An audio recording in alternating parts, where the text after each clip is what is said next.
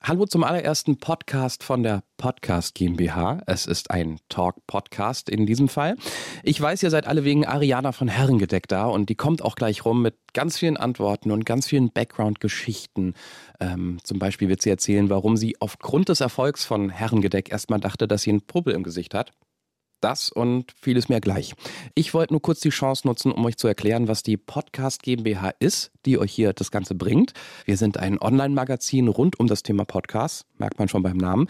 Bei uns kriegt ihr jede Woche neue Podcast-Formate vorgestellt, weil wir gemerkt haben, da ist einfach viel zu viel draußen gerade, um alles auf dem Schirm zu haben. Bei uns erfahrt ihr in ein paar Zeilen immer, um was sich ein Podcast dreht, warum wir das gut finden und für wen dieser Podcast vielleicht was ist. Damit ihr immer wieder auch was Neues entdeckt und nicht nur das Gleiche hört oder vielleicht für Leute, die ganz neu sind beim Thema Podcast, den Einstieg besser zu schaffen. Ihr findet Reviews zu Musikpodcasts bei uns online oder über Reportage-Podcasts. Comedy-Geschichten haben wir schon besprochen. Deutsche wie englische alles. Schaut euch das gerne an auf podcastgmbh.de. Wir würden uns wirklich tierisch freuen, wenn wir es schaffen würden, dass ihr nochmal was Neues entdeckt. Dazu gibt es auch immer wieder Hintergrundgeschichten. Ähnlich wie mit Ariana haben wir auch schon mal mit ähm, Max von Radio Nukular und im Autokino über die deutsche Szene gesprochen. Ähm, das und vieles mehr findet ihr, wie gesagt, online auf podcastgmbh.de. So, jetzt aber erstmal Ariana vom Herrengedeck im ersten Podcast GmbH Talk Podcast. Ähm, Spoiler, die, die Soundqualität von Ariana, obwohl sie später betonen wird, dass ihr das total wichtig ist beim Herrengedeck, die ist nicht ganz so gut, weil sie keine Ahnung, wo sie ihr Mikrofon liegen hatte, als wir miteinander gesprochen haben, halt nicht direkt vorm Mund. Damit müssen wir leider leben. Man versteht sie aber trotzdem und es gibt schöne Geschichten. Ich bin übrigens Johannes Sassenroth und wünsche euch jetzt viel Spaß mit dem Gespräch.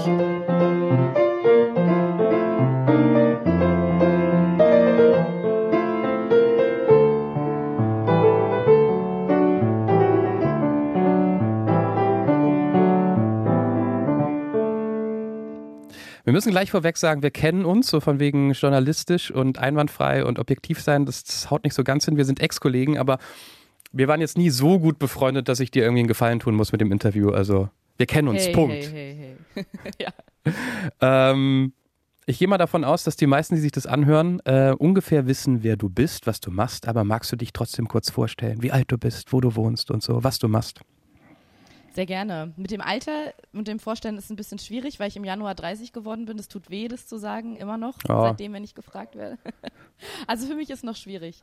Ansonsten bin ich seit mittlerweile acht Jahren im Radio- und Fernsehgeschäft unterwegs, bin ausgebildete Moderatorin, habe mittlerweile eine Sendung bei Sat1 alle zwei Wochen am Dienstag.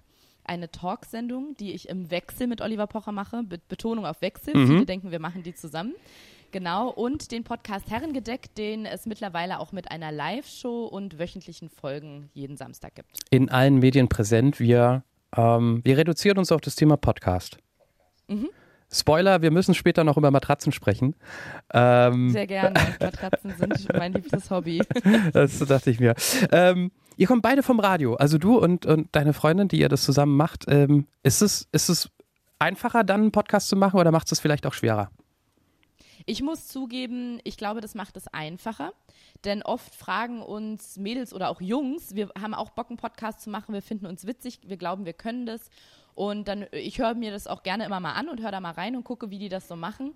Und ich glaube, ich meine, du bist ja auch Moderator und weißt, wie das ist. Ich glaube, wenn man äh, Geschichten erzählt, ob das jetzt fürs Radio professionell ist oder ob man hobbymäßig einen Podcast startet, dann gibt es wie bei einem Maurer so ein bisschen Handwerk, was man lernen kann. Also jeder weiß, wie Mörtel aussieht und wie ein Ziegelstein aussieht, aber ich könnte nicht eine Mauer bauen. Ich weiß nicht, wie es mit dir aussieht. Ich müsste wissen, wie genau das funktioniert. Und ich glaube, beim Geschichten erzählen und nichts anderes ist ein Podcast, ja, ist es ähnlich. Da hilft es einfach enorm, wenn man so ein bisschen das Handwerk gelernt hat. Und als Moderatoren haben wir das und ich glaube schon, dass es uns einen kleinen Vorteil bringt. Ist es manchmal schwer? Ich meine, du kommst auch genauso wie ich aus, aus Radioformaten, wo, wo es sehr starke Zeitvorgaben gibt, ne? wo man nicht länger als 1,30 oder zwei Minuten am Stück redet.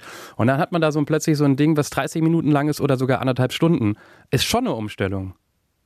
Es ist eine Umstellung, aber das war auch genau der Grund, warum Laura und ich einen Podcast machen wollten, weil wir halt keine Lust mehr hatten auf dieses, ja, maximal zwei Minuten reden und danach wird, äh, werden die Nachrichten anmoderiert oder irgendein Lied von Taylor Swift, worauf man keinen Bock hat, weil man es schon zehnmal gehört hat.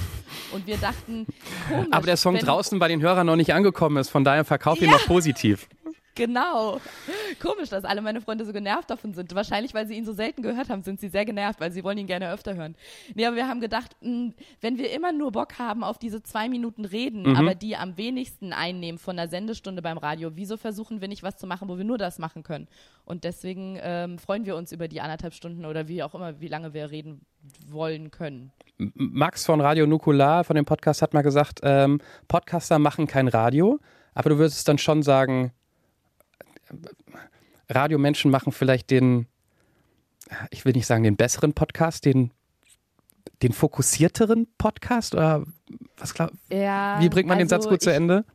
Ja, ich finde es auch immer schwierig, weil ich will mich nicht über andere stellen, vor allem weil ich dazu gar nicht ähm, ich bin gar nicht an der Position, ich, wo ich mich über andere stellen kann, weil das hieße ja, dass niemand besseren Podcast macht als wir und das stimmt natürlich mit Abstand nicht.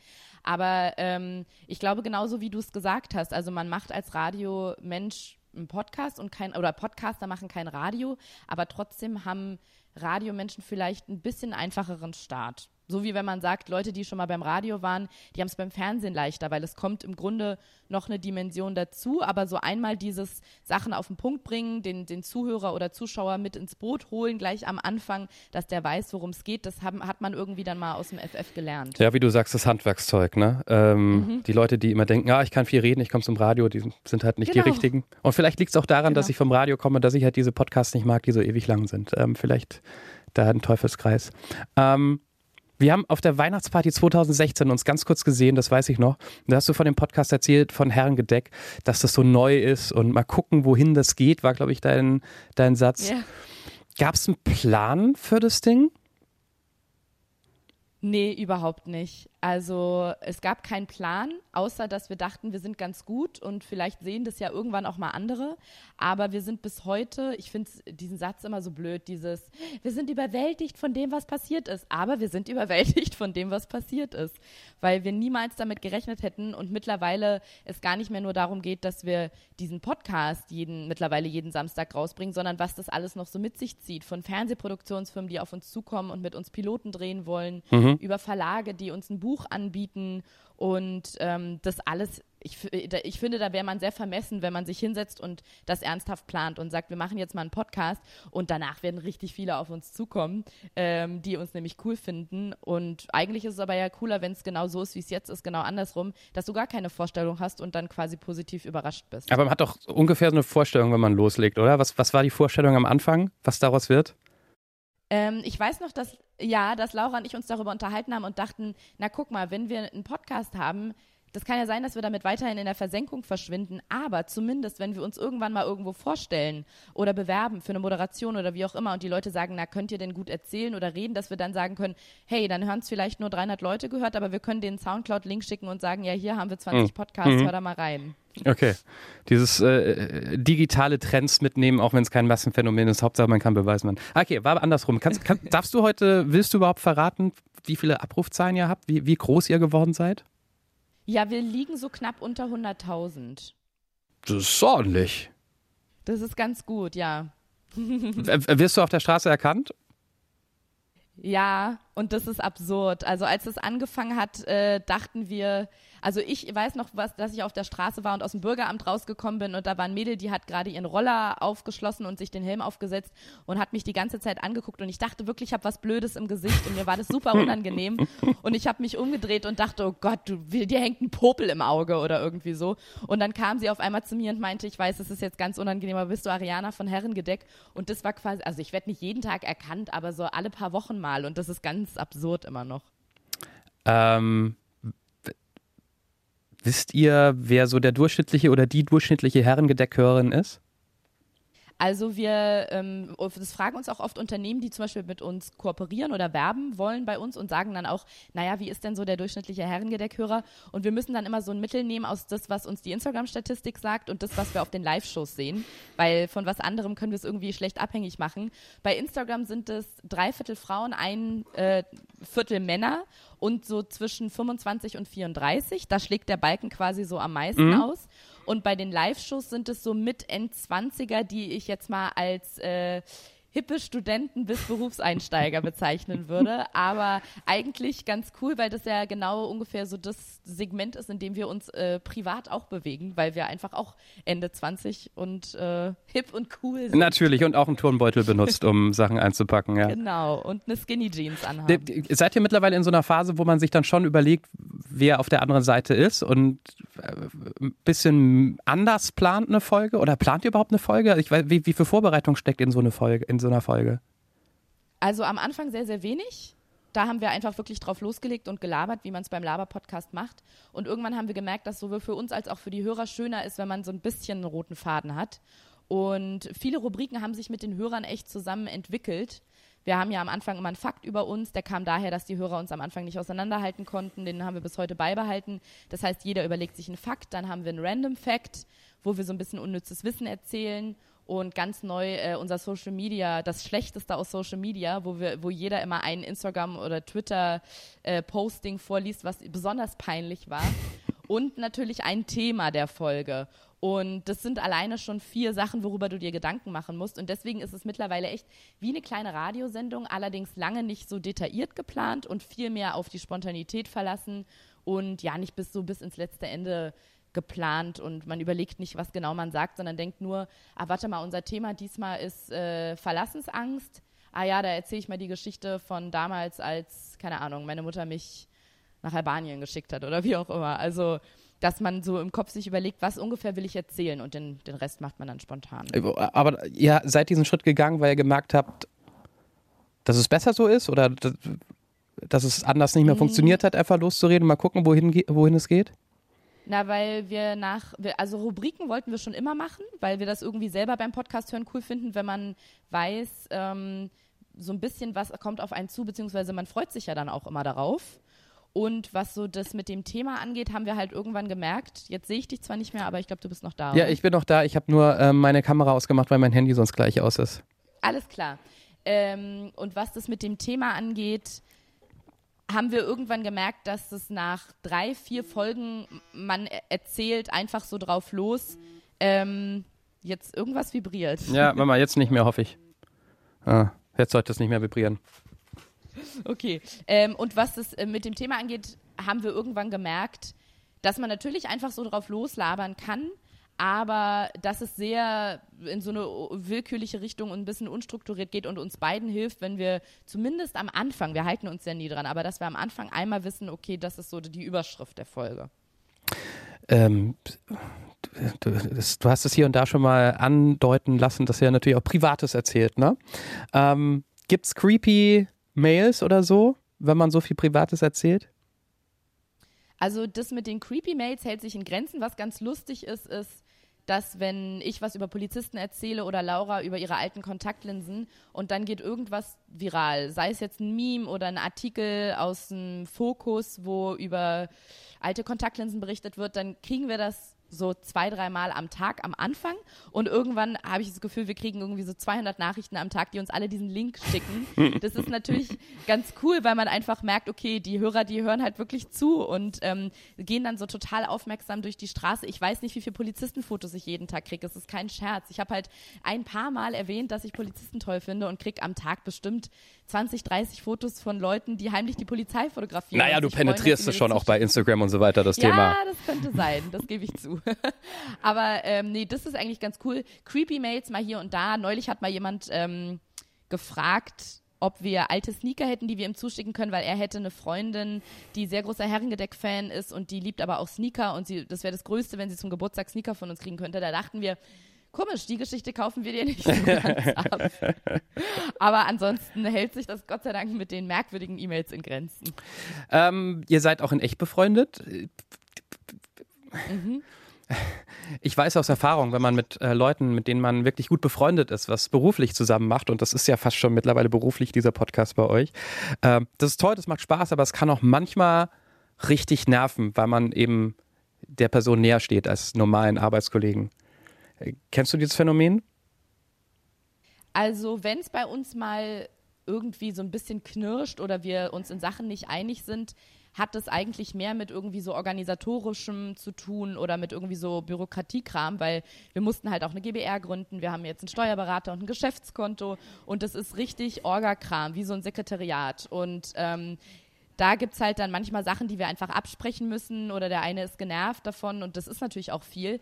Aber ich muss sagen, und da bin ich total froh drüber, dass aus meiner Sicht zumindest so unsere kreative Zusammenarbeit nicht drunter leidet und ich noch nie das Gefühl hatte, ich habe jetzt keinen Bock mit Laura mich zwei Stunden hinzusetzen und Podcast aufzunehmen, sondern das ist was, das läuft einfach. Also sobald wir uns mit dem Mikro gegenüber sitzen, ist wieder okay, cool, das macht Spaß. Gut, dann kommen wir zu den lang angekündigten Matratzen. Okay.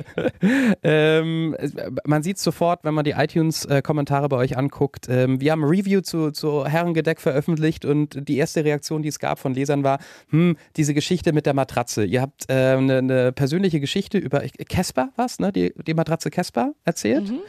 Ähm, und letztendlich war es nicht so ganz klar, dass, ähm, dass das Werbung war. Ne? Ähm, wie siehst du das heute äh, äh, retro, retrospektiv, sagt man da, glaube ich? Ja, das sagt man da. Ähm, also das mit Casper war unsere allererste, äh, unser allererstes Podcast-Sponsoring. Das heißt, es ist jetzt, ich glaube, ein Jahr oder ein bisschen mehr als ein Jahr her und ich weiß tatsächlich nicht mal mehr im Ansatz, wie wir das damals umgesetzt haben.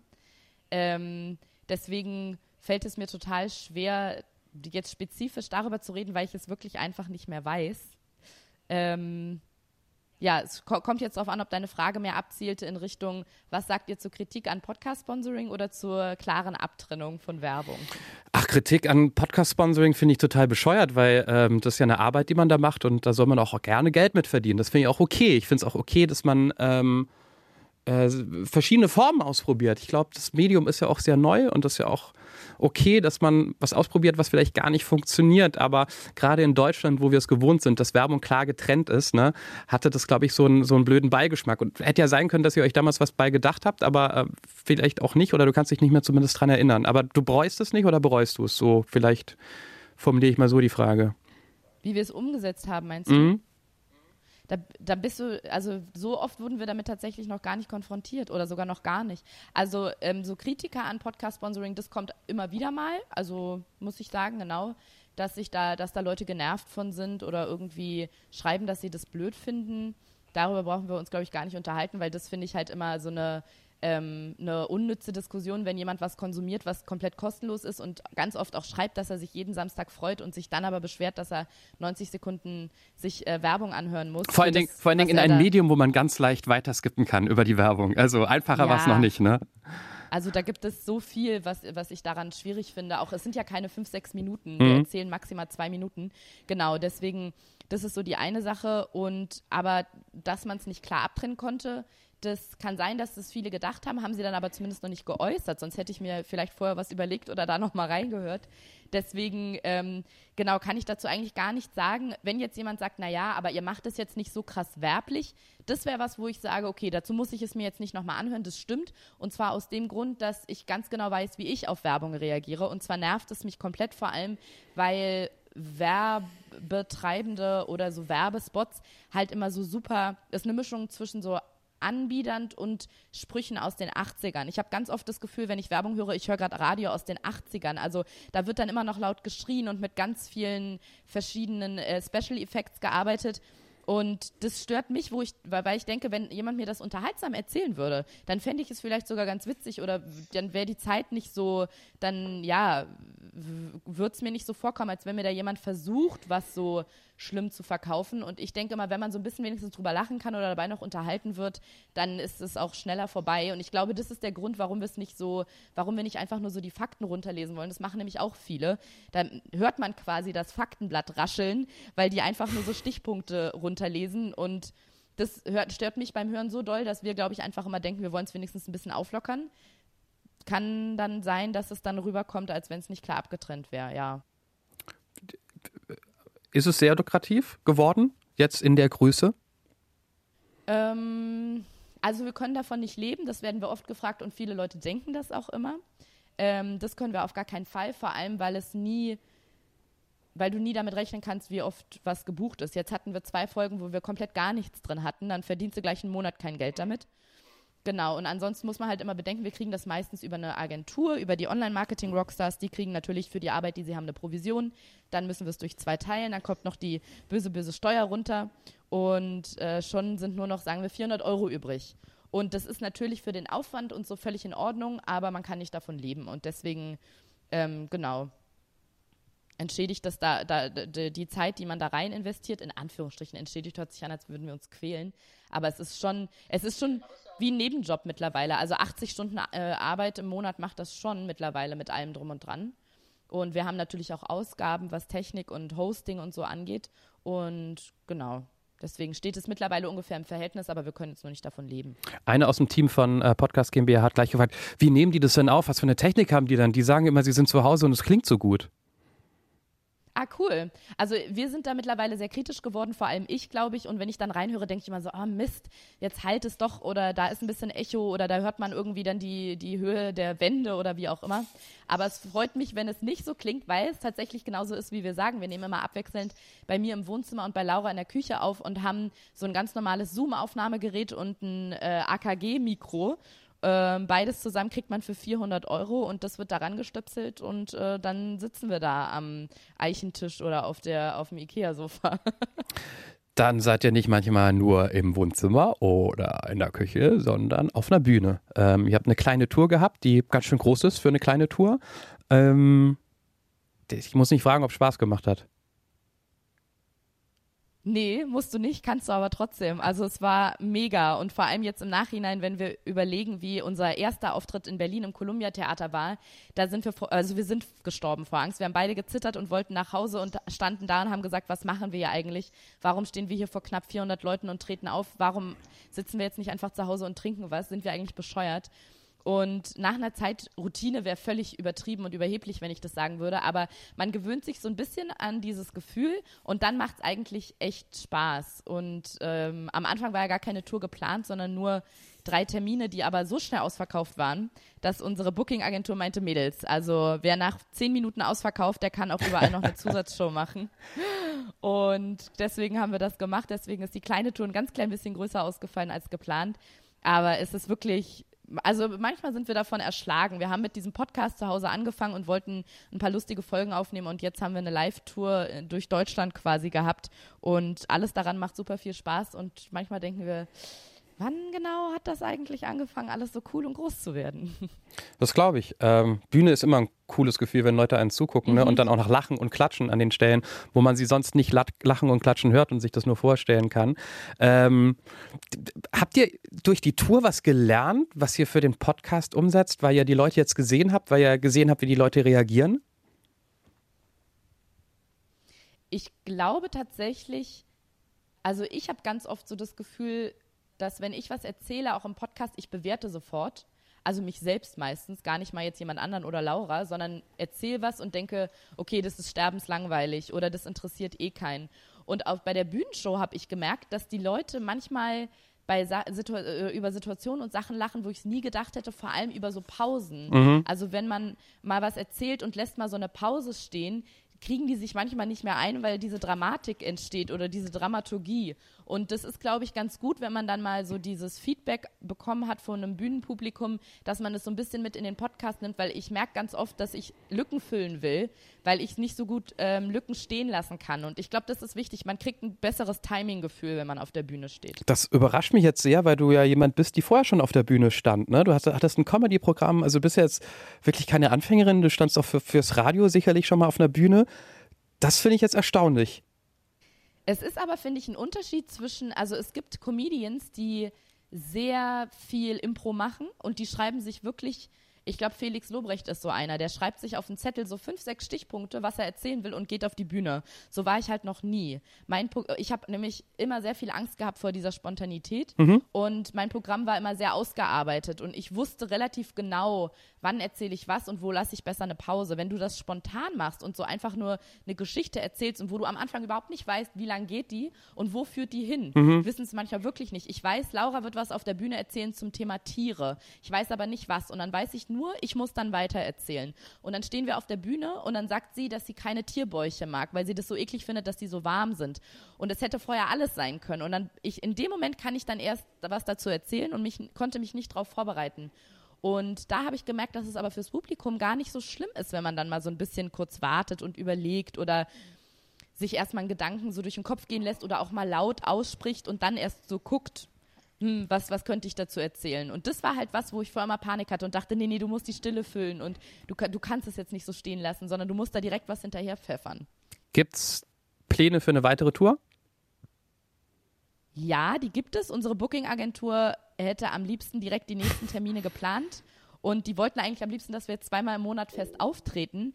Es könnte aber eventuell sein, dass wir vor einem Dreivierteljahr was unterschrieben haben, was wir jetzt in drei Monaten beenden und finalisieren müssen, was man eventuell in einer Buchhandlung bekommen kann.